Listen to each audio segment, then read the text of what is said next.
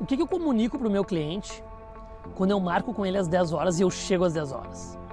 O que, que eu comunico para o meu cliente quando eu marco com ele às 10 horas e chego às 10 e 10?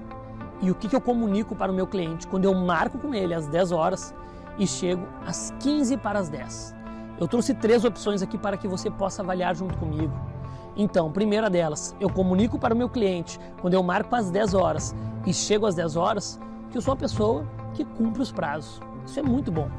Quando eu marco meu cliente às 10 horas e chego às 10h15, 10h20, 10h30, eu mostro para ele, eu comunico para ele, eu comunico para ele que ele não é tão importante para mim.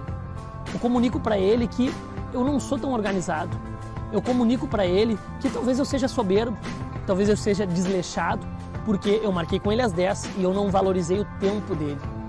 E quando eu marco com o cliente às 10 horas e chego por volta de 15 para as 10 em uma reunião, eu comunico para ele que ele é importante para mim, que inclusive eu saí mais cedo de casa para quê? Mostrando para ele genuinamente que ele é importante para mim. Então eu quero te fazer essas três reflexões. Você tem comunicado para o seu cliente que ele é importante para você? Você tem comunicado para o seu cliente que ele é um cliente na média, que você chega no horário, que não está nada errado sobre isso? Ou você tem comunicado para o cliente que ele não é importante para você?